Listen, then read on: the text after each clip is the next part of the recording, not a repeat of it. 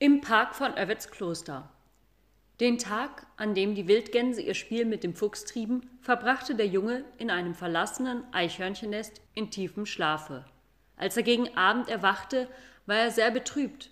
Nun werden sie mich bald nach Hause zurückschicken, dachte er, und dann gibt es keinen Ausweg mehr für mich. Ich muss mich Vater und Mutter so zeigen, wie ich jetzt bin. Aber als er zu den Wildgänsen hinkam, die im Fombsee umherschwammen und badeten, wurde kein Wort von seiner Abreise laut. Sie meinen vielleicht, der Weiße sei müde, um sich heute Abend noch mit mir auf den Weg zu machen. Sie meinen vielleicht, der Weiße sei zu müde, um sich heute Abend noch mit mir auf den Weg zu machen, dachte er. Am nächsten Morgen waren die Gänse schon lange vor Sonnenaufgang munter und der Junge war fest überzeugt, dass er und der Gänserich die Heimreise nun unverzüglich antreten mussten. Aber merkwürdigerweise durften alle beide die Wildgänse auf ihren Morgenausflug begleiten. Der Junge konnte sich durchaus nicht denken, was der Grund zu diesem Aufschub sein könnte. Aber dann klügelte er sich heraus, dass die Wildgänse den Gänserich nicht auf eine so weite Reise schicken wollten, ehe er sich ordentlich satt gegessen hätte. Wie es sich aber auch verhalten mochte, der Junge war über jede weitere Stunde, die zwischen ihm und dem Wiedersehen mit seinen Eltern lag, von Herzen froh. Die Wildgänse flogen über den Herrenhof von Kloster hin, der in einem herrlichen Park östlich von dem See lag und der wundervoll aussah, mit seinem großen Schloss, seinem schönen gepflasterten, von niedrigen Mauern und Lusthäuschen umgebenen Hofe und seinem vornehmen, altmodischen Garten mit den geschnittenen Hecken, dichten Laubgängen, Teichen, Springbrunnen, prachtvollen Bäumen und kurzgeschorenen Rasenplätzen, wo die Rabatten voller bunter Frühlingsblumen standen. Als die Wildgänse in aller Frühe über den Herrenhof hinflogen, war noch kein Mensch zu sehen. Nachdem sie sich dessen genau versichert hatten, ließen sie sich ganz nah zur Hundehütte hinunter und riefen was ist denn das für eine kleine Hütte? Was ist denn das für eine kleine Hütte? Sogleich kam der Hund zornig und wütend aus seinem Hause herausgerannt und bellte aus Leibeskräften.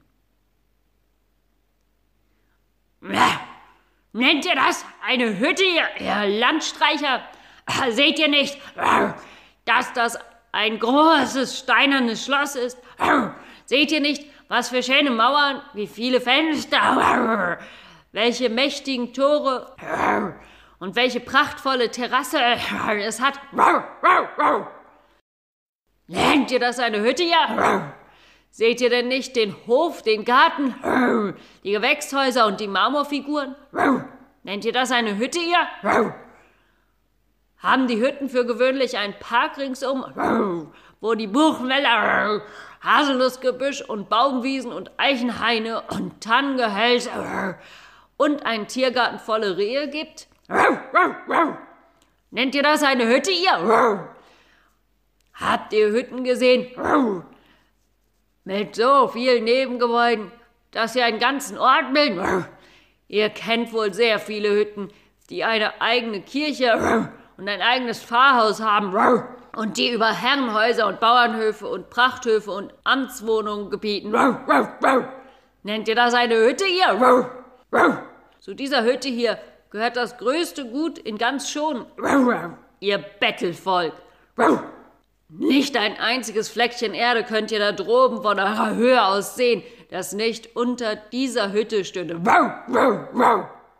Der Hund brachte dies alles wirklich in einem Atemzug heraus. Die Gänse flogen über dem Hofe hin und her und hörten ihm zu, bis er Atem schöpfen musste. Dann aber riefen sie Warum bist du so zornig? Wir haben gar nicht nach dem Schloss gefragt, sondern nach deiner Hundehütte. Als der Junge diese Neckerei hörte, lachte er zuerst, aber dann drängte sich ihm der Gedanke auf, der ihn auf einmal ernst stimmte. Ach, wie viele solcher Scherze würdest du zu hören bekommen, wenn du mit den Wildgänsen durchs ganze Land bis hinauf nach Lappland reisen dürftest, seufzte er leise. Da du dir dein Leben nun doch einmal so verdorben hast, wäre eine solche Reise noch das Beste, was dir widerfahren könnte. Die Wildgänse flogen auf einen der jenseits vom Herrenhof gelegenen großen Äcker und weideten da ein paar Stunden lang das Wintergras ab. Inzwischen ging der Junge an den an den Acker anstoßenden großen Park hinein und spähte eifrig, ob nicht an den Zweigen der Haselsträucher da und dort noch eine Haselnuss vom vergangenen Herbst zu finden wäre. Aber während er so im Park umherstreifte, tauchte der Gedanke an die Heimreise einmal ums andere drohend vor seiner Seele auf. Immer wieder musste er sich ausmalen, wie schön er es haben würde, wenn er bei den Wildgänsen bleiben dürfte. Hungern und frieren würde er freilich oftmals müssen, Dafür wäre er aber auch aller Arbeit und allem Lernen enthoben. Während er noch diesen Gedanken nachhing, ließ sich plötzlich die alte graue Gans neben ihm nieder und fragte ihn, ob er etwas Essbares gefunden habe. Nein, er habe nichts gefunden, antwortete der Junge. Da versuchte Akka ihm zu helfen, aber auch sie fand keine Haselnüsse, entdeckte jedoch dafür ein paar Hagebutten, die noch an einem wilden Rosenbusch hingen. Der Junge verzehrte sie mit gutem Appetit, aber er fragte sich doch, was wohl seine Mutter sagen würde, wenn sie wüsste, dass ihr Sohn sich mit rohen Fischen und ausgefrorenen Hagebutten das Leben fristete. Als die Wildgänse endlich satt gegessen waren, zogen sie wieder an den See hinunter und trieben da bis zur Mittagszeit allerlei Kurzweil. Sie forderten den weißen Gänserich zum Wettbewerb in ihren Künsten heraus, im Springen, Fliegen und Schwimmen. Und der große Zahme tat sein Bestes, aber die flinken Wildgänse liefen ihm in aller Regel den Rang ab. Während dieser ganzen Zeit saß der Junge auf dem Rücken des Gänserichs, feuerte diesen an und war ebenso vergnügt wie die anderen. Das war ein Geschrei und Gelächter und Gegacker, und es war nun zu verwundern, dass die Herrschaft auf dem Schloss nicht darauf aufmerksam wurde. Nachdem die Wildgänse des Spielens überdrüssig geworden waren, flogen sie auf das Eis hinüber und pflegten ein paar Stunden der Ruhe. Den Nachmittag verbrachten sie fast ganz auf dieselbe Weise wie den Vormittag. Zuerst weideten sie ein paar Stunden, dann badeten und spielten sie am Rande des Eises bis zum Sonnenuntergang, und dann stellten sie sich auf dem Eise auf, wo sie auch sogleich einschliefen. Ja, so ein Leben würde mir gerade gefallen, dachte der Junge, als er am Abend unter den Flügel des Gänserichs kroch. Aber morgen werde ich wohl fortgeschickt werden. Bevor er einschlief, überlegte er noch einmal alle Vorteile, die ihm aus der Reise mit den Wildgänsen erwachsen würden. Er würde nicht gescholten, wenn er faul wäre. Den lieben langen Tag hindurch könnte er dem lieben Gott die Zeit abstehlen, und seine einzige Sorge wäre, wie er sich etwas Essbares verschaffen könnte. Doch er brachte ja jetzt so wenig zu seinem Unterhalt. Doch er brauchte ja jetzt so wenig zu seinem Unterhalt, da würde sich schon Rat schaffen lassen. Und dann malte er sich aus, was er alles zu sehen bekäme und wie viele Abenteuer er erleben würde und oh, das wäre etwas ganz anderes als die Arbeit und Schinderei daheim. Ach, wenn ich doch die Wildgänse auf dieser Reise begleiten dürfte, dann wollte ich mich über meine Verwandlung gewiss nicht grämen, dachte er. Er hatte jetzt vor nichts Angst, als nach Hause geschickt zu werden, aber auch am Mittwoch mahnten die Wildgänse nicht an die Abreise. Der Tag verging wie der vorhergehende, und dem Jungen gefiel das ungebundene Leben im Freien immer besser. Er war der Meinung, er habe den einsamen Park, der so groß war wie ein Wald, ganz für sich allein, und er fühlte durchaus keine Sehnsucht nach der engen Stube und den kleinen Äckerchen seiner Heimat. Am Mittwoch glaubte er, die Wildgänse hätten die Absicht, ihn bei sich zu behalten, aber am Donnerstag hatte er diese Hoffnung nicht mehr. Der Donnerstag begann ganz wie der vorhergehende Tag. Die Wildgänse weideten auf den großen Äckern und der Junge ging im Park auf die Nahrungssuche. Nach einiger Zeit gesellte sich Acker und fragte, ob er etwas Essbares gefunden habe. Nein, das hatte er nicht. Eine vertrocknete Kümmelstaude auf, an der noch alle die kleinen Früchte unversehrt hingen. Aber nachdem der Junge gegessen hatte, sagte Acker zu ihm, sie finde, er streife viel zu verwegen im Park umher, ob er denn nicht wisse, vor wie vielen Feinden sich so ein kleines Geschöpf wie er eines sei zu hüten habe. Nein, das wisse er nicht, sagte der Junge, und darauf begann Acker ihm die Feinde aufzuzählen. Wenn er in den Wald gehe, sagte sie, solle er sich vor dem Fuchs und dem Marder in Acht nehmen. Wenn er sich am Ufer aufhalte, dürfte er die Fischotter nicht vergessen. Wenn er auf einem Steinmäulchen sitze, müsse er an das Wiesel denken, das durch das kleinste Loch hindurchschlüpfen könne. Und wenn er sich auf einen und wenn er sich auf einen Laubhaufen niederlegen wolle, um zu schlafen, müsse er zuerst untersuchen, ob nicht etwa eine Kreuzotter in eben diesem Haufen ihren Winterschlaf halte. Sobald er aufs offene Feld hinauskomme, solle er sich vor Habicht und Geier, vor Adler und Falken, die droben in der Luft schwebten, hüten. Im Haselnussgebüsch könne er vom Sperber gefangen werden. Dohlen und Krähen finden sich überall. Und ihnen sollte er nur nicht zu viel trauen. Und sobald die Dämmerung hereinbreche, solle er die Ohren spitzen und auf die großen Eulen aufpassen, die mit lautlosem Flügelschlag daherschwebten, so dass sie schon ganz dicht bei ihm seien, ehe er ihre Nähe nur ahne. Als der Junge von so vielen Feinden hörte, die ihm mit dem Tode drohten, erschien es ihm ganz unmöglich, mit dem Leben davonzukommen. Er fürchtete sich zwar nicht besonders vor dem Sterben, wollte aber doch lieber nicht aufgefressen werden. Er fragte deshalb Akka, was er tun müsse, um den Raubtieren zu entgehen und Akka antwortete sogleich, er müsse versuchen, sich mit dem kleinen Tiervolk im Wald und Feld, mit den Eichhörnchen und den Hasen, mit den Finken, Meisen, Spechten und Lerchen auf guten Fuß zu stellen.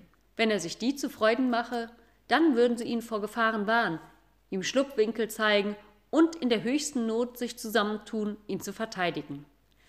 Als sich dann aber der Junge später am Tag diesen Rat zunutze machen wollte und sich an Sierle, das Eichhörnchen, um guten Beistand wandte, da zeigte es sich, dass dieses ihm nicht helfen wollte. Von dem kleinen Tiervolk darfst du dir keine Hoffnung auf Hilfe machen, sagte Sierle. Meinst du, wir wissen nicht, dass du Nils, der Gänsejunge bist, der im vorigen Jahr die Schwalbennester hinunterriss, die starren Eier zerbrach, die jungen Krähen in die Mergelgrube warf, Drosseln in Schlingen fing und Eichhörnchen in Käfige sperrte? Du, du musst dir selbst helfen, so gut du kannst, und musst froh sein, wenn wir uns nicht zusammentun und dich zu den Deinen zurückjagen. Das war gerade so eine Antwort, wie der Junge früher nicht ungestraft hätte hingehen lassen. Jetzt aber bekam er nur Angst. Auch die Wildgänse möchten erfahren, wie böse er sein konnte. Seither war er in beständiger Angst gewesen. Die Wildgänse würden ihm am Ende die Erlaubnis, bei ihnen zu bleiben, verweigern, und er hatte sich deshalb, seit er in ihrer Gesellschaft war, nicht die kleinste Unart erlaubt. Viel Böses hatte er freilich, da er doch so klein war, nicht anstellen können. Aber er hätte doch Gelegenheit genug gehabt, Vogelnester auszunehmen und die Eier zu zerbrechen. So aber war er immer nur ganz artig gewesen, hatte keiner Gans eine Feder aus dem Flügel gerupft, keine einzige unhöfliche Antwort gegeben, und wenn er Acker guten Morgen wünschte, nahm er jedes Mal die Mütze ab und verbeugte sich dazu.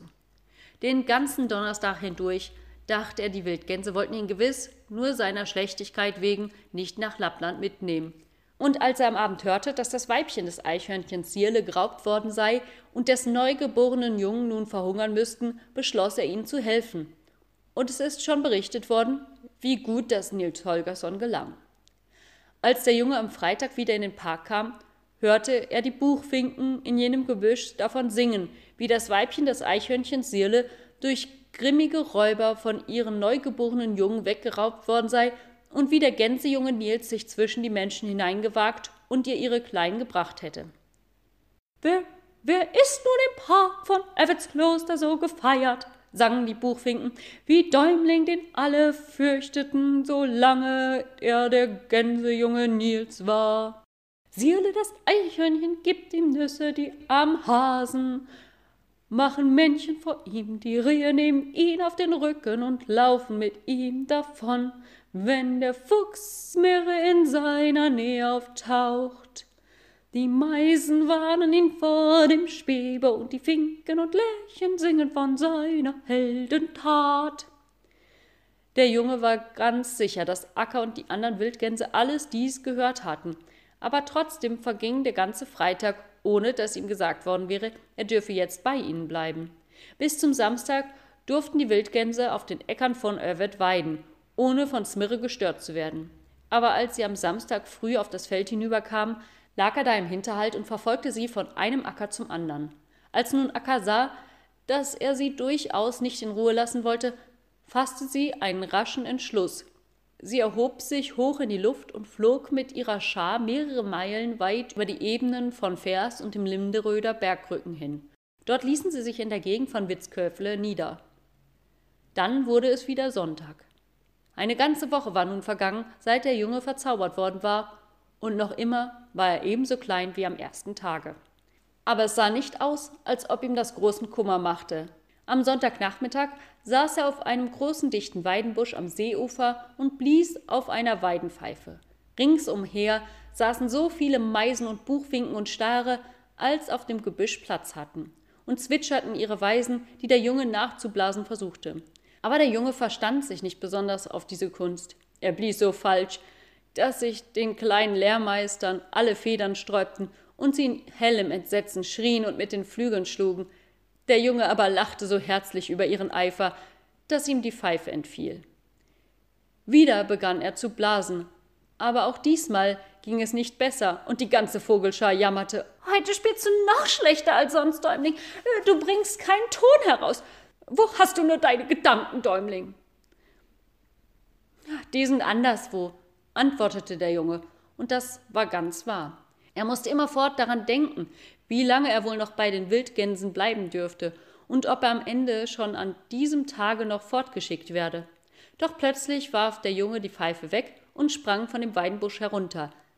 Denn er sah Akka und alle Gänse in einer langen Reihe auf sich zukommen.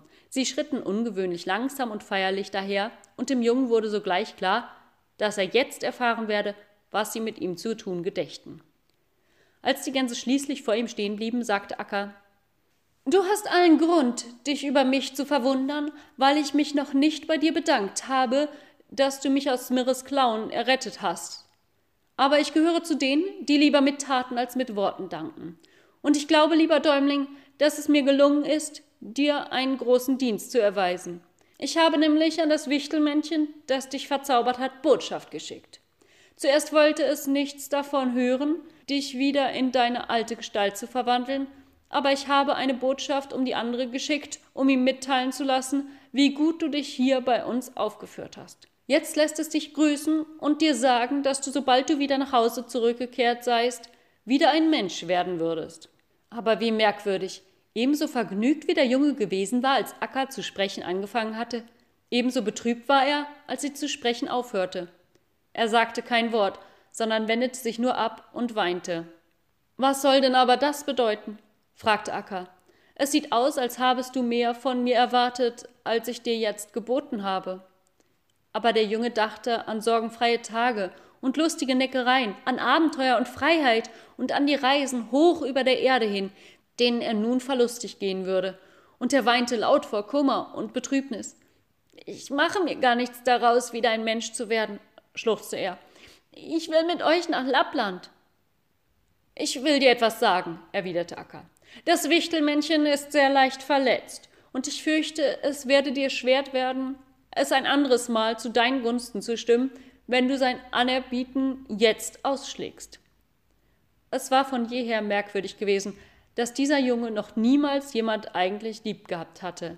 Weder Vater noch Mutter, noch den Schullehrer, noch die Schulkameraden, noch die Jungen auf den Nachbarhöfen. Alles, was sie je von ihm verlangt hatten, einerlei, ob es sich um Spiel oder Arbeit handelte, war ihm langweilig vorgekommen.